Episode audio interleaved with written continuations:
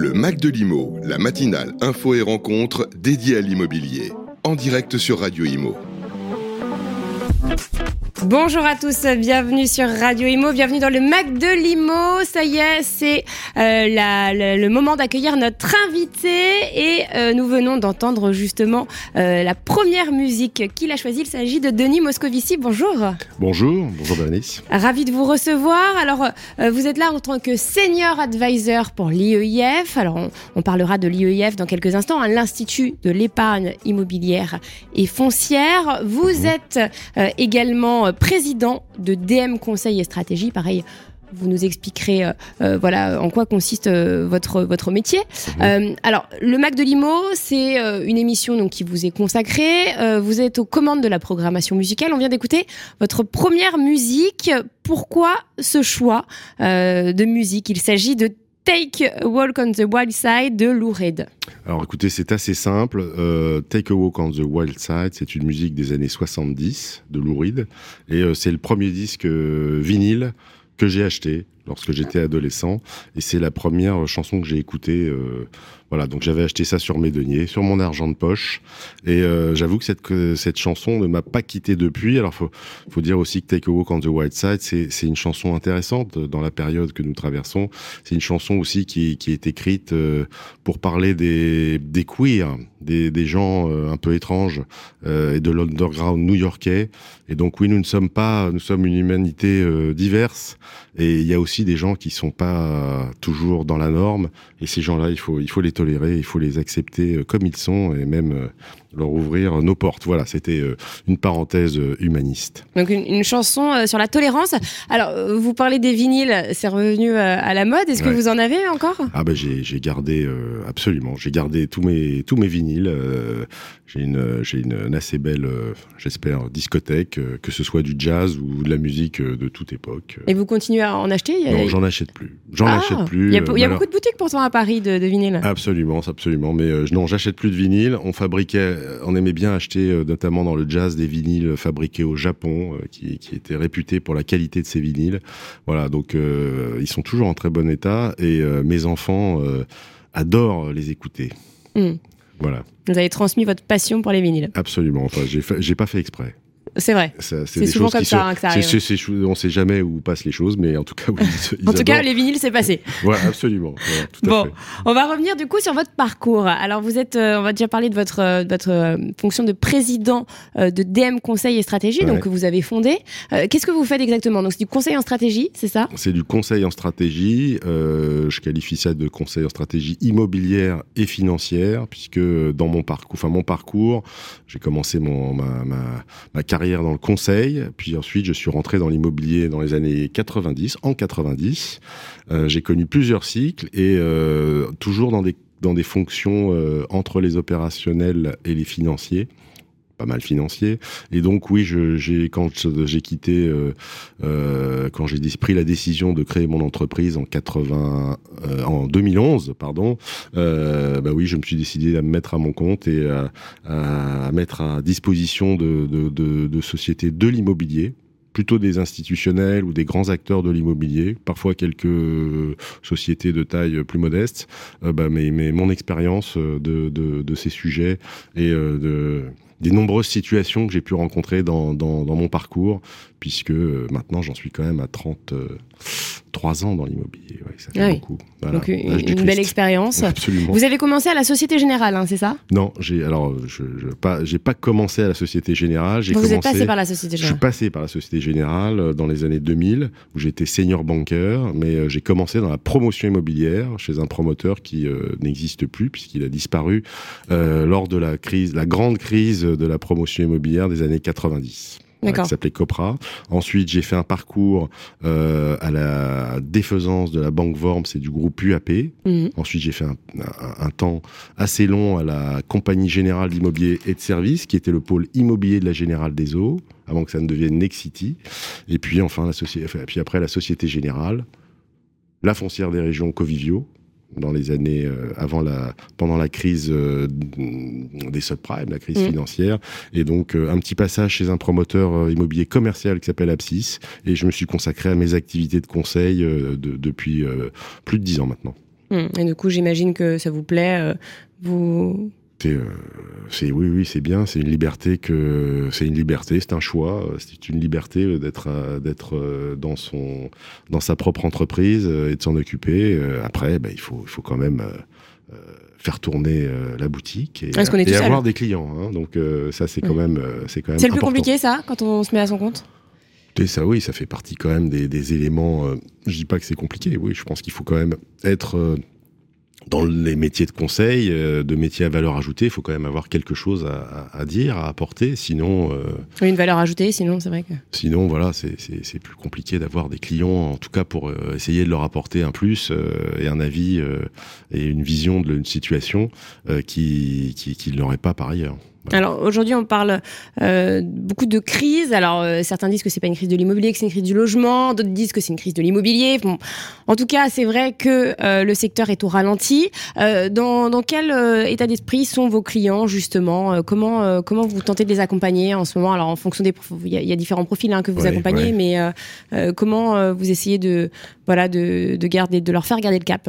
Alors écoutez, vous avez euh, vous avez des activités quand même. Euh, effectivement, je dirais que depuis maintenant. Euh, depuis le Covid, l'activité est quand même l'activité économique. Le monde économique est extrêmement perturbé. Et ce qui s'est passé ces, ces, deux dernières années, c'est quand même cette cette arrivée brutale de l'inflation dans notre monde.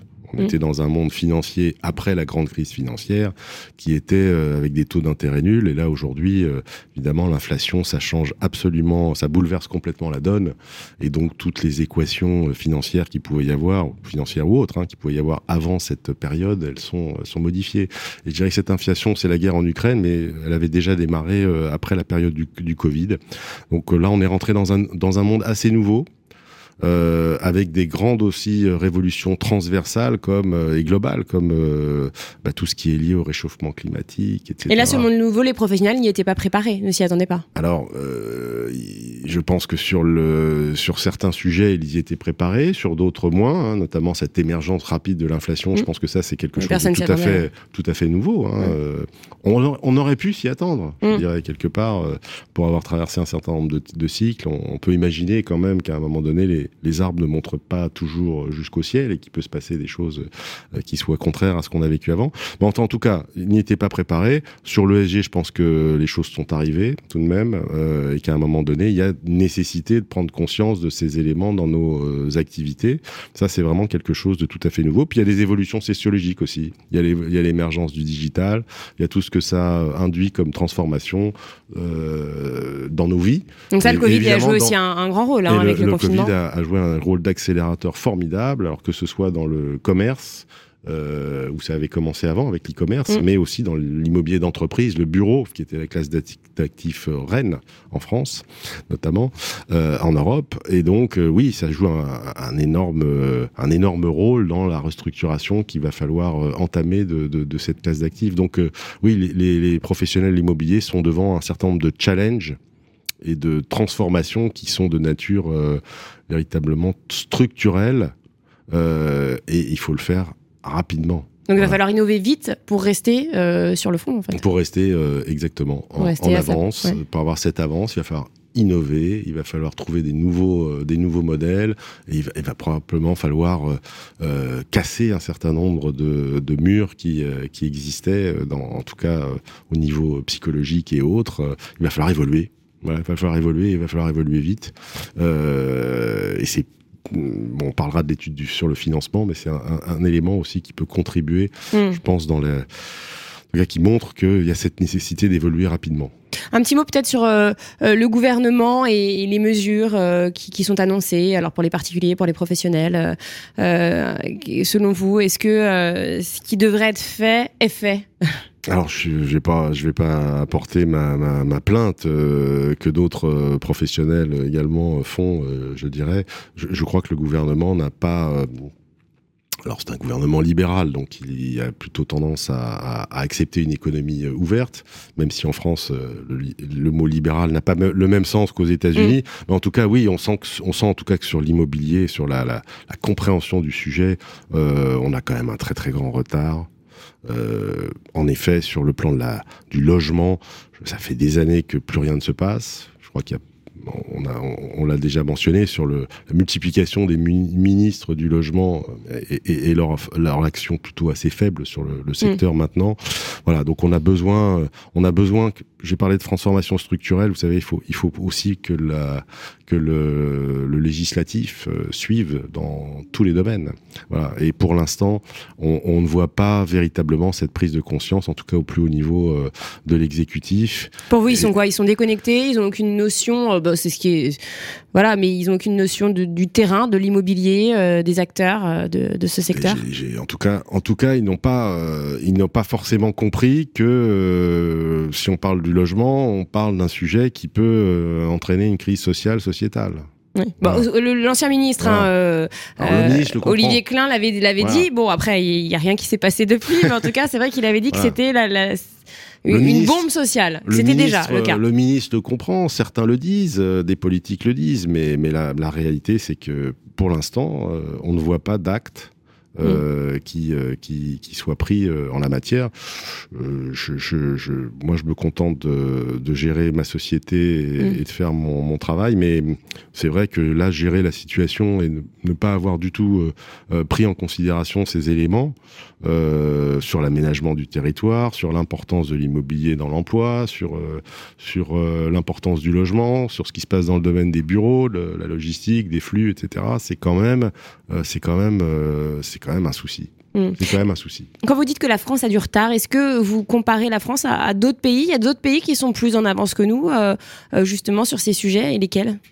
Alors, je, ne suis, je, je, pense que chaque pays, euh, si, on, si, on, parle de logement, je crois que les, les, les comparaisons sont pas toujours évidente à faire parce que les structures de ces marchés de logement sont très différentes d'un pays à l'autre avec des, des, modes culturels qui sont extrêmement différents. Donc c'est difficilement comparable. C'est pas facile à comparer. C'est pas facile à comparer. En, en, en attendant, je pense qu'il y a des, des, il y a des pays qui prennent qui prennent peut-être des mesures actuellement et nous nous ne le faisons pas encore en tout cas. Donc euh, on attend et je pense que tous les quel professionnels pays qui prennent des mesures actuellement. je crois que l'Allemagne euh, est en train quand même de réaliser un certain nombre de choses. Euh, voilà, il faut il faut il faut il faut que ça bouge. Il faut que ça il faut que ça il faut qu'il y ait des réformes euh, plus, plus rapides et plus structurelles euh, et assez globales. Alors, un petit mot. Donc, vous êtes, euh, vous êtes donc senior advisor pour l'IEIF. Euh, Pouvez-vous présenter euh, à nos auditeurs, à ceux qui ne connaissent pas encore cet institut, donc l'Institut de l'épargne immobilière et foncière. Que fait cet, cet institut? Depuis quand existe-t-il? Vous, ça fait six ans hein, que vous êtes senior Moi, ça fait six ans, en effet, que je suis, que j'accompagne, que je suis senior advisor de l'IEIF, et, et, donc je me consacre essentiellement à cette, à cette activité du financement de l'immobilier des professionnels on en parlera tout à l'heure.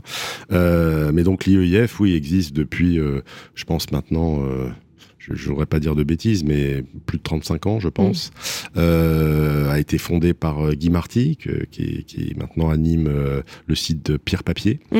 Euh, voilà, et c'est un institut de place.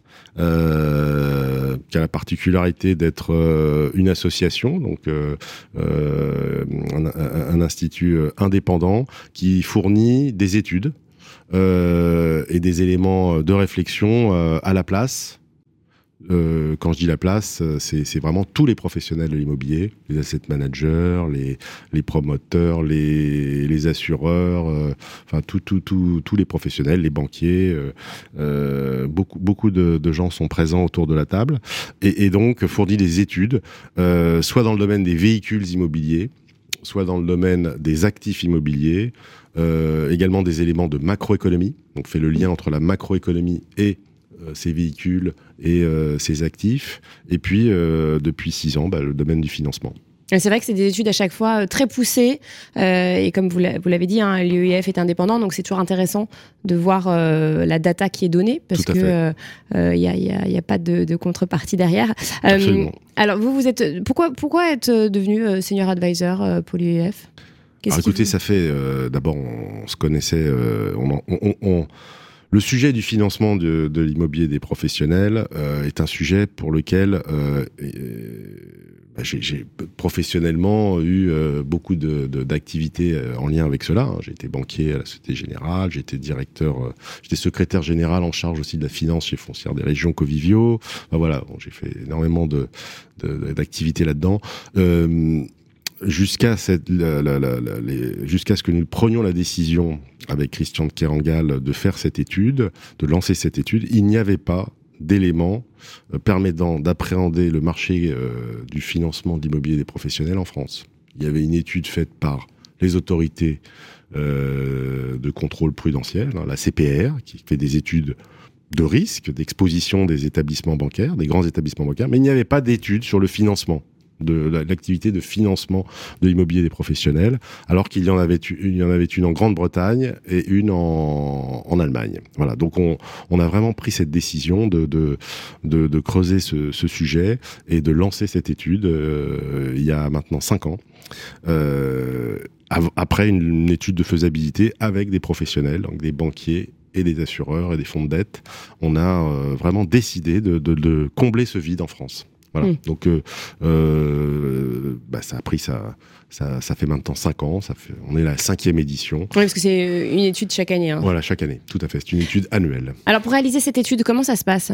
Alors, euh, c'est une étude que nous réalisons, donc qui est une étude annuelle. Ça veut dire que nous publions euh, les chiffres de l'année précédente euh, malheureusement un peu tard parce que euh, bah, les banquiers ont beaucoup de choses à faire et les prêteurs ont beaucoup de choses à faire euh, avant en début d'année. Donc on, la publie au troisième trimestre. Donc on publie des chiffres de l'année précédente sur le marché du financement de l'immobilier professionnel.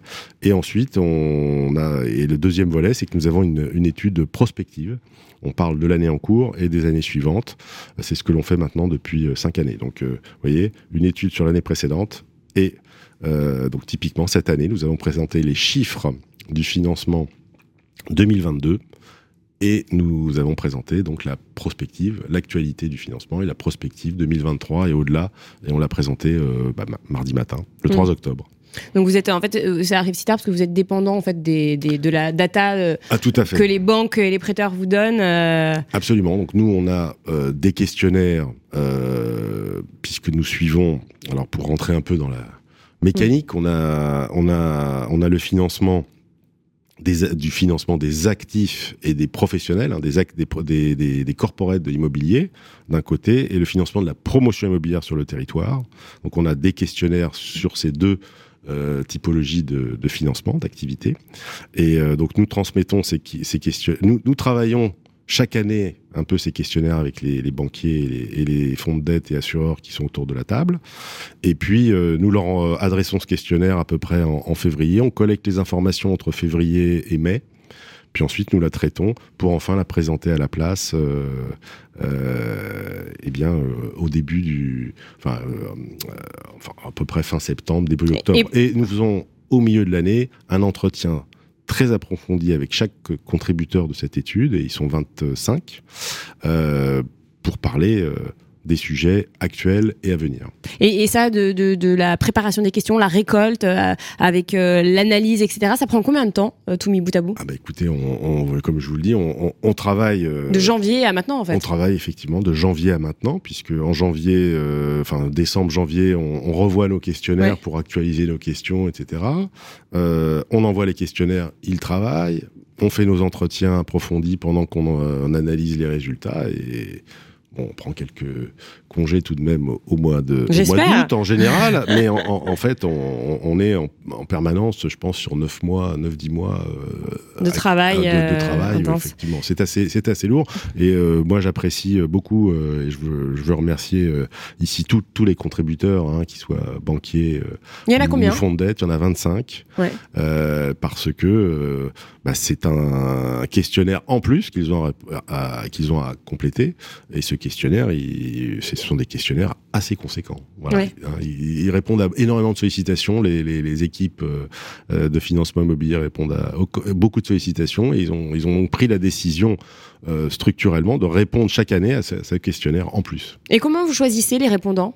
Est-ce qu'il y a un tri Est-ce qu'il y a un... Alors, euh, nous choisissons... Euh, alors, nous avons un panel de 25 euh, contributeurs. Ces contributeurs, ce sont des banquiers d'investissement, ce sont des banquiers de réseau, et ce sont des fonds de dette et des assureurs. Et ça change chaque année ou c'est toujours les mêmes? Non, c'est alors en général ça change. On en a des nouveaux. Donc on, ceux qui prennent connaissance de cette étude maintenant. Bah, sont assez contents de rejoindre ces panels. Donc, Donc il y en avait moins que 25 l'année dernière, par exemple? L'année dernière, on alors l'année dernière, on était, oui, on était un peu moins, et surtout, on a commencé en 2000 pour sur les chiffres 2018, nous étions 15 contributeurs. Donc, vous voyez, on a beaucoup accru le nombre, on a beaucoup accru le nombre des contributeurs, qui ce soit des fonds de dette. Beaucoup de banquiers de réseau euh, ne sont ne sont pas encore tous, ils sont pas encore tous là. Il nous manque encore un certain nombre de caisses régionales de crédit, du Crédit Agricole ou. Et ça, vous les démarchez. Alors, on essaie de les démarcher et il faut qu'ils s'organisent, qu'ils prennent le temps. Je crois qu'ils aimeraient tous participer, mais euh, manque de temps. Oui, il faut il faut mobiliser des, des, des, des ressources pour euh, répondre à ces questionnaires et il faut également que les systèmes d'information et les, les, les circuits d'information permettent d'avoir les informations que nous demandons. il faut récolter la data il faut récolter la data. Donc, euh, et ça, c'est pas on possible. Demande que, on demande que le, le, nous, ce qu'on demande, c'est déjà une agrégation d'un certain nombre d'informations. Voilà. Donc, euh, euh c'est Donc ça demande un travail aussi en amont pour eux euh, de leur côté. Hein. Absolument. C'est pourquoi euh, cette publication, elle intervient à la, à, la, sortie des, des grandes vacances. Alors, avant de, de, de, rentrer dans les détails de cette étude, on va faire une petite pause musicale. On va écouter votre deuxième choix. Euh, il s'agit de Paname de Léo Ferré. Euh, on écoute tout de suite et vous nous direz euh, après pourquoi, pourquoi ce choix musical.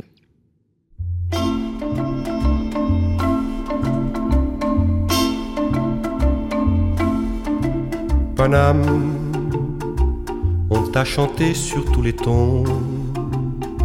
Il y a plein de paroles dans tes chansons qui parlent de qui, de quoi, de quoi donc? Paname, moi c'est tes yeux, moi c'est ta peau que je veux baiser comme il faut, comme savent baiser les gigolos. Paname, range tes morlous, range tes bistrots. Range tes pépés, range tes ballots, range tes poulets, range tes autos. Paname, et viens m'aimer comme autrefois, la nuit surtout quand toi et moi, on marchait vers on ne savait quoi. Paname, il y a des noms de rues que l'on oublie c'est dans ces rues qu'après minuit, tu me faisais voir ton petit Paris. Paname, quand tu chialais dans tes klaxons, perdu là-bas parmi les hommes, tu venais vers moi comme une vraie môme. Paname, ce soir j'ai envie de danser de danser avec tes pavés, que le monde regarde avec ses pieds. Paname, t'es belle, tu sais, sous tes lampions. Des fois, quand tu pars en saison, dans les bras d'un accordéon. Paname, quand tu t'habilles avec du bleu fait sortir les amoureux qui disent à Paris tous les deux. Paname, quand tu t'habilles avec du gris, les couturiers n'ont qu'un souci, c'est de foutre en gris toutes les souris. Paname, quand tu t'ennuies, tu fais les quais fait la scène et les noyer. Ça fait prendre l'air et ça distrait. Paname, c'est fou ce que tu peux faire causer. Mais les gens savent pas qui tu es. Ils vivent chez toi, mais ne voient jamais. Paname, le soleil a mis son pyjama. Toi, tu t'allumes et dans tes bas, y a Monsieur Haussmann qui te fait du plat. Paname, monte avec moi, combien veux-tu? Il y a 2000 ans, t'es dans la rue, des fois que je te refasse une vertu.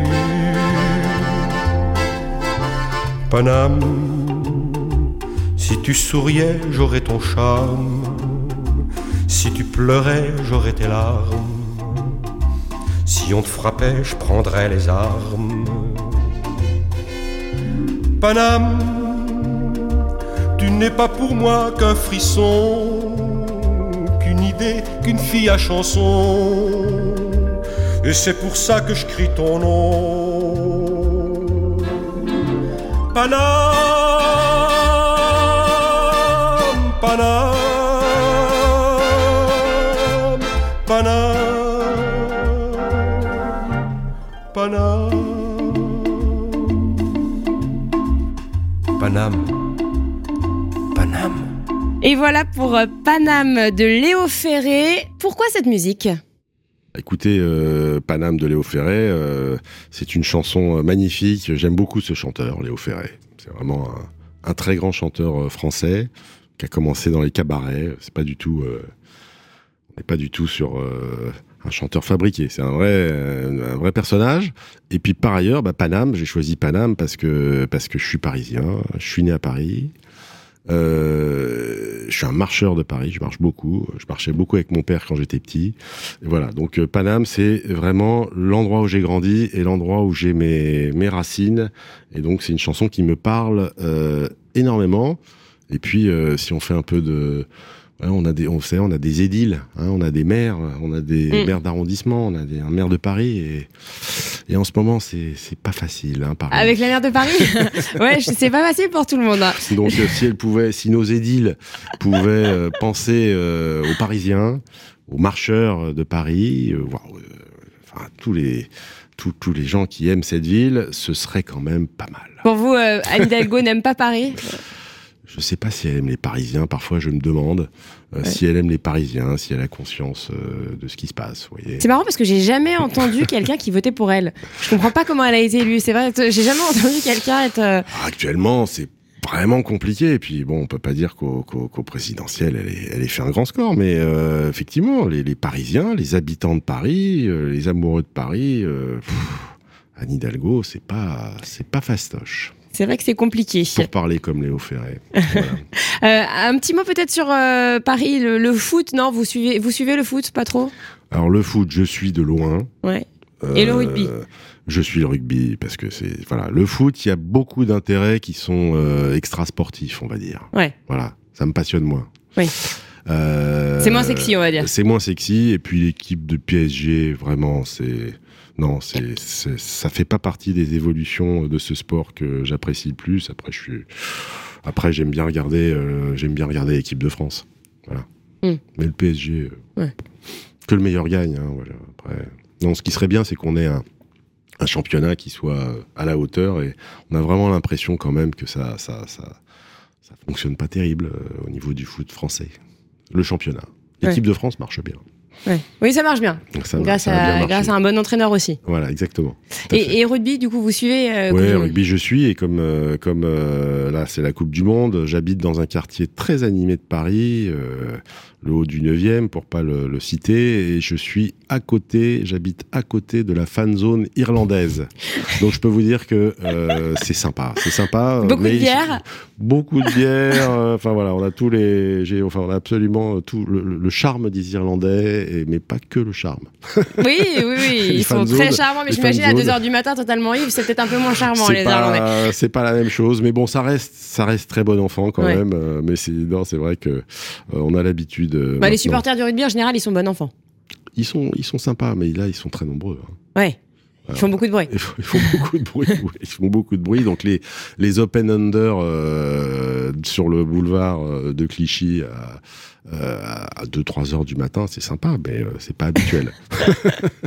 Bon, en tout cas, nous allons revenir à, à cette, cette fameuse étude. hein. C'est la cinquième édition de l'étude Le marché français du financement de l'immobilier des professionnels, donc réalisée par l'IEF, et c'est en partenariat avec l'IFPIM. Tout à fait. Euh, on a l'an dernier euh, euh, bah, eu le, bonheur de contractualiser ce, partenariat stratégique avec l'IFPIM, hein, l'Institut du financement des professionnels immobiliers. Donc je crois que cette étude, elle est vraiment au cœur, c'est ce que nous avons pensé avec la direction générale de l'IFPIM et celle de l'IEIF, que c'était vraiment au cœur des préoccupations de l'IFPIM, que c'était vraiment intéressant qu'on puisse monter ce partenariat stratégique. Et vous voyez, il se développe bien.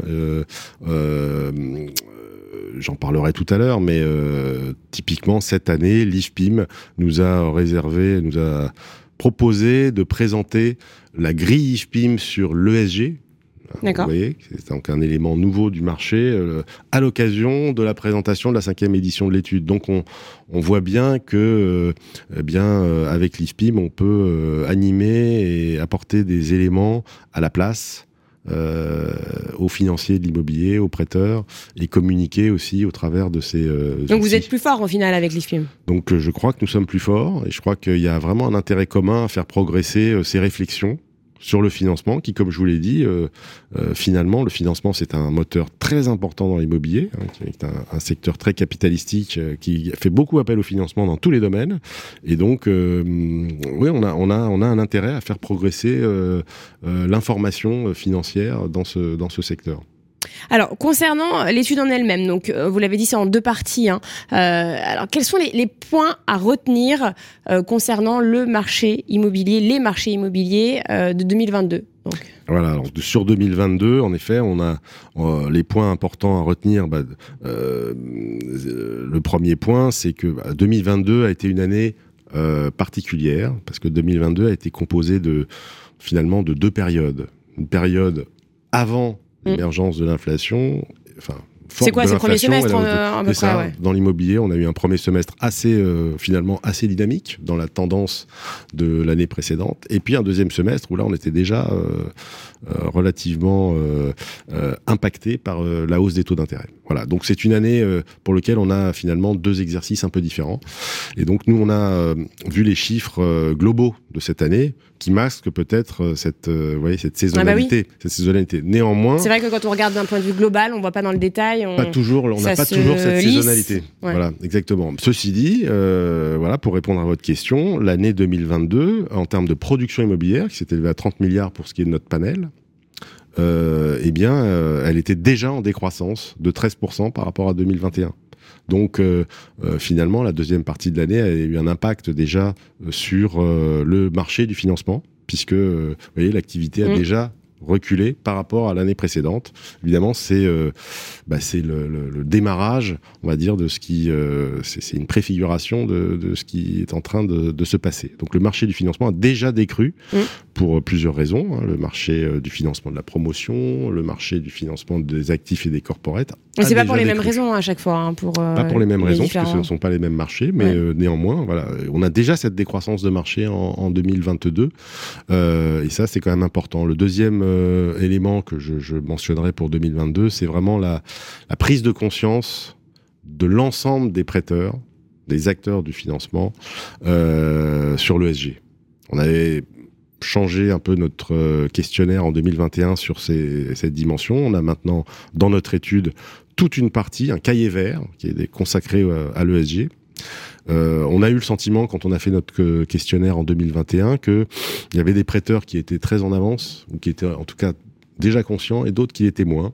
Notamment, je le mentionnais, les banques de réseau. Cette année, tous les acteurs du financement sont euh, sensibilisés et ont pris conscience, en 2022, de ce, de ce sujet de l'ESG. Donc, ce n'est plus du tout... Et ça, juste, vous l'expliquer comment Que ce, soit autant démocratisé? alors euh, démocratiser et puis euh, c'est c'est je crois que hum, la prise de conscience de la nécessité d'opérer la transition énergétique c'est quoi C'est le prix de l'énergie ou c'est euh, vraiment euh, euh, une voilà l'envie de, de, préserver la planète ah, je, pense que toutes les professions aujourd'hui sont au fur et à mesure impactées. Il y a beaucoup de lois qui se sont votées de réglementation au niveau européen et français, voilà supranational, national, enfin par, par corporation, par métier aussi. Hein.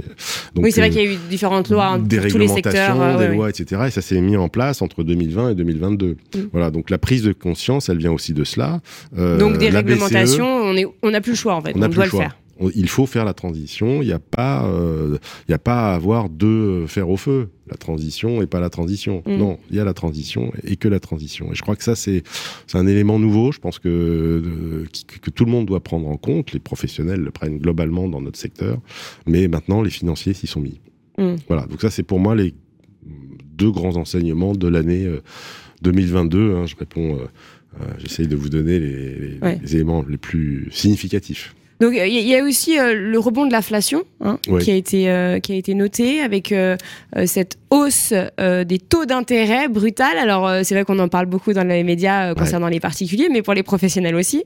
Ça, ça, ça, qu'est-ce que ça, que- quelles ont été les conséquences sur le marché du coup? Alors on a détaillé dans, dans- on a détaillé dans cette étude effectivement les impacts de cette hausse brutale des taux d'intérêt Mm. qui a vraiment été en fond de tableau en 2022 et qui continue aujourd'hui d'être en fond de tableau. Mais les professionnels s'y attendaient pas hein, à cette remontée brutale du Je ne pense pas qu'ils s'y attendaient. Comme les euh, particuliers, à- au final. Absolument. Personne ne s'attendait, je pense, à une telle euh, violence de, de cette, à cette brutalité de la hausse des taux. hein, parce qu'on est passé euh, de, euh, sur des taux longs, on est aujourd'hui à 3,5%. hein. Le vote 10 ans, c'est 3,5%. euh, là où on était à zéro début 2021. Donc c'est vraiment quelque chose euh, euh, d'extrêmement rapide, violent, qui impacte l'ensemble des, des, des, des- secteurs et des marchés. Donc on a détaillé dans l'étude euh, l'impact que ça peut avoir sur le marché de l'investissement. On l'a qualifié euh, d'attentiste et, en C'est at- ça. et, ouais. et- et en attente notamment de repricing, d'une Mm.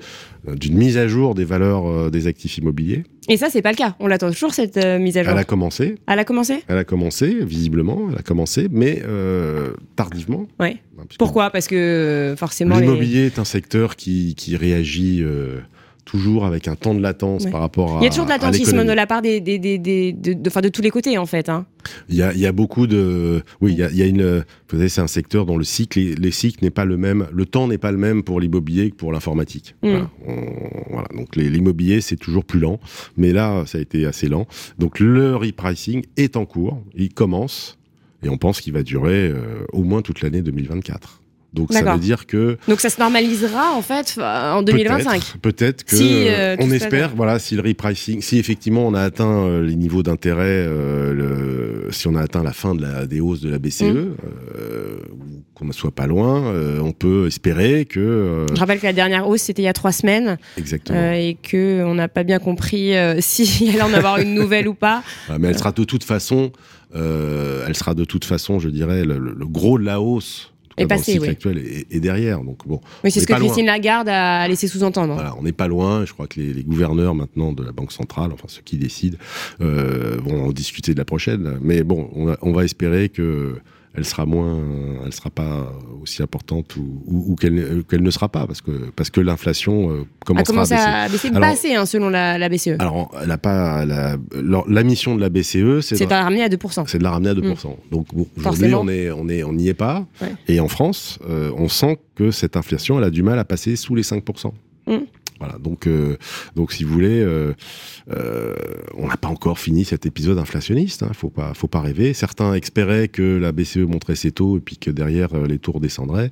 Eh ben, je crois qu'on est plutôt parti. C'est ce que disait d'ailleurs un des intervenants de la table ronde qu'on a fait après notre présentation. On est plutôt parti pour avoir des niveaux d'intérêt assez hauts pendant un moment. Donc ça, cette donne-là, il faut l'intégrer dans les valeurs. Donc le marché de l'investissement, lui, il est attentif. Les investisseurs ne- ne peuvent pas aujourd'hui donner des prix tant que les valeurs des actifs sont pas euh, stabilisées. Ah, forcément, ça coûte plus cher d'emprunter. On va pas acheter au même prix que quand les taux étaient, euh, Ouais, étaient moins hauts. ils veulent pas risquer de Ouais, prendre euh, bien une sûr. perte. Et puis par ailleurs, ils trouvent des placements financiers qui sont tout à fait intéressants. Mm. Sans prendre de risques sur des actifs comme euh, des actifs immobiliers. Hein, Mm. S'ils achètent des obligations de- d'État ou Oui. des obligations d'entreprise, bah, ils, savent après, à ça peu, dépend de ils l'entreprise. savent à peu près où ils vont. Oui, euh, et ils ont des taux tout à fait euh, intéressants, là où l'immobilier aujourd'hui n'est pas encore euh, Mm. Où ça bouge un peu, en fait. Voilà. Il faut donc, il faut donc euh, s'adapter. Ça, c'est l'investissement. On a la promotion, qui est, vous avez mentionné la crise du logement. Promotion, c'est un grand marché sur le financement. C'est un grand marché euh, globalement. Aujourd'hui, les chiffres de la promotion sont Ouais. franchement euh, À moins de 40%, on a vu un de. très inquiets sur ce, ce secteur. Ouais. Donc, si vous voulez, le, le- clairement, les, les- les- les banquiers de la promotion su- suivent les volumes. Les volumes sont très faibles. On Mm. est revenu à des volumes des années 90. Mm. Donc, euh, en termes de commercialisation. Donc, Ouais, de toute compliqué. façon, c'est un secteur qui euh, a des volumes plus faibles, qui lance moins d'opérations, donc il y a, il y il y moins- il y a moins de financement. Voilà. Mm. Et puis les utilisateurs, vous voyez, les utilisateurs, euh, les entreprises, euh, bah, depuis le Covid, elles réduisent euh, le nombre de mètres carrés qu'elles occupent. Ils réduisent Avec le télétravail. avec le télétravail, avec euh, Alors ça, votre avis, parce qu'on est en train d'en revenir hein, du télétravail. Euh, C'est vrai que après les confinements, tout le monde euh, voulait s'installer euh, à deux heures de Paris, Ouais. euh, euh, faire deux jours de travail par semaine. Et là, on se rend compte que les entreprises, eh bien, font un peu machine arrière. Euh, finalement, euh, euh, c'est bien de se voir, c'est bien d'être au bureau, euh, c'est bien euh, euh, de voilà d'être euh, pour l'équipe, hein, d'être ensemble. Est-ce que c'est c'est ce que vous constatez aussi Je pense 2022. que c'est oui, je pense que nous vivons tous euh, ces, ces phénomènes liés au télétravail. On a tous envie de se voir et d'être en face à face comme nous le sommes. Euh, ceci dit, euh, euh, je dirais ça, ça change les accords d'entreprise sur la présence au travail. Mais la réduction du nombre de mètres carrés, je pense qu'elle est, elle, est- elle est là, c'est effectif. elle est là, elle commence, enfin, elle a, elle a commencé et on le voit dans les prises à bail. Et puis il y a cette recherche de centralité. Quartier. d'offrir un cadre, euh, d'offrir un, un cadre vraiment euh, attractif aux, Ouais. aux collaborateurs et le SG. Que, ouais, si vous n'êtes pas euh, dans, si vous cochez pas un certain nombre de cases, les entreprises aujourd'hui elles ont le choix. hein. Donc c'est vrai qu'on voit l'immobilier de bureau qui est une question aujourd'hui parce que euh, là où ça représentait 60% des investissements des, des investisseurs il y a il y a cinq ans, on est maintenant à un peu plus de 40% de la part des investissements. Donc l'immobilier de bureau euh, commence à poser vraiment question. Faut pas tomber dans le retail bashing, mais euh, beaucoup d'interrogations. Et il y a donc des bureaux qui euh, ne trouveront plus de preneurs. Oui, il y a un, un grand nombre de bureaux Ouais. vacants. hein, Voilà. euh, Et ça, c'est ça, c'est un gros un- problème. ça, c'est une vraie. Ouais. Si on parlait de transformation structurelle, ça, c'en est une. Ouais. Il y a des localisations aujourd'hui qui, qui, qui, qui vont avoir des difficultés à attirer euh, des, des forces vives. mm. Alors les perspectives pour 2023. Alors les perspectives pour 2023, vous voyez, les, grands marchés, les grands marchés, je vous ai mentionné investissement, promotion, euh, utilisateurs, bon bah ils sont quand même euh, impactés. Euh, les classes d'actifs, on a parlé des bureaux, bon il y a, des changements de perception aussi sur ces éléments-là. Donc clairement, nous on a après beaucoup de discussions avec les utilisateurs, avec les, prêteurs, on pense que le marché du financement va sérieusement être en décroissance en 2023 par rapport à 2022. Donc 2022, décroissance de 13% du marché, Mm. un peu plus de 10%. Euh, je pense qu'en 2023, on aura euh, moins d'activités de financement parce que moins de nouvelles opérations. Mm. Vous voyez, si on n'a plus d'acquisition. Oui, c'est ce qui est en train de se passer là. C'est ce qui est en train de se passer. Donc, moins de nouvelles opérations de financement. Donc, un nouveau business, il n'y en aura pas beaucoup. Beaucoup de refinancement. Ça, c'est la caractéristique du marché euh, qui s'ouvre. Beaucoup de refinancement euh, parce que euh, beaucoup des crédits qui ont été montés euh, en entre 2016 et 2019 vont arriver à échéance. Ils ont été montés dans un contexte de taux d'intérêt à, à Mm. zéro. Euh, Aujourd'hui, euh, le taux d'intérêt, il est à 3,5. Donc, vous voyez, on va, on va avoir du refinancement parce que quand ces échéances vont arriver, on va, on va voir qu'il manque des fonds propres dans les opérations. Il va y avoir un écart, Bien sûr. si vous voulez, entre la hausse des taux, Bah oui. la baisse des valeurs. Euh, il va y avoir un écart entre ce qui avait été prévu au départ et ce qui va arriver au refinancement. Donc beaucoup d'activités de refinancement. Euh, un marché en baisse significative. On pense plus de 20%. On a même eu des chiffres entre des, des- des prêteurs qui disaient bon 20, 40, je sais pas, mais donc vous voyez, Mm. sérieux, un sérieux recul et donc moins de financement et euh, beaucoup de refinancement dans cette activité de financement. Donc euh, beaucoup de discussions, pas toujours faciles entre les prêteurs et les emprunteurs. Donc ça, ce sera euh, euh, le sujet de la prochaine étude, donc euh, l'année prochaine, en, en 2024, Normalement, pour avoir toute la globalité de 2023, toute voilà, la data. normalement, on aura une illustration de ce que je viens de vous dire en 2020, enfin dans les chiffres de l'année prochaine. Et là, je pense qu'on aura un exercice relativement homogène, contrairement à 2022 où on avait, comme je vous l'ai dit, plusieurs exercices en un, plusieurs conjonctures en, en une année. Là, on a franchement une année qui Qui est pas simple. qui est pas simple. Eh bien, euh, à suivre, à faire, à suivre. Merci infiniment, euh, Merci. Denis Moscovici. Je rappelle que vous êtes senior advisor pour l'IEIF. Euh, on se retrouve tout de suite pour Allo Radio Imo. On parlait de rénovation énergétique, justement. Euh, un Allo Radio Imo avec euh, CTLM et EFI euh, qui ont lancé un partenariat ensemble pour accompagner les Français dans leurs travaux euh, de rénovation énergétique. Un accompagnement clé en main. On en parle dans quelques instants et on se retrouve la semaine prochaine pour un tout nouveau Mac de Limo. À très vite sur Radio Imo. Le Mac de la matinale info et rencontre dédiée à l'immobilier en partenariat avec Opinion System, promis et bien ici, à retrouver sur le site et l'appli radio.imo et sur toutes les plateformes de streaming.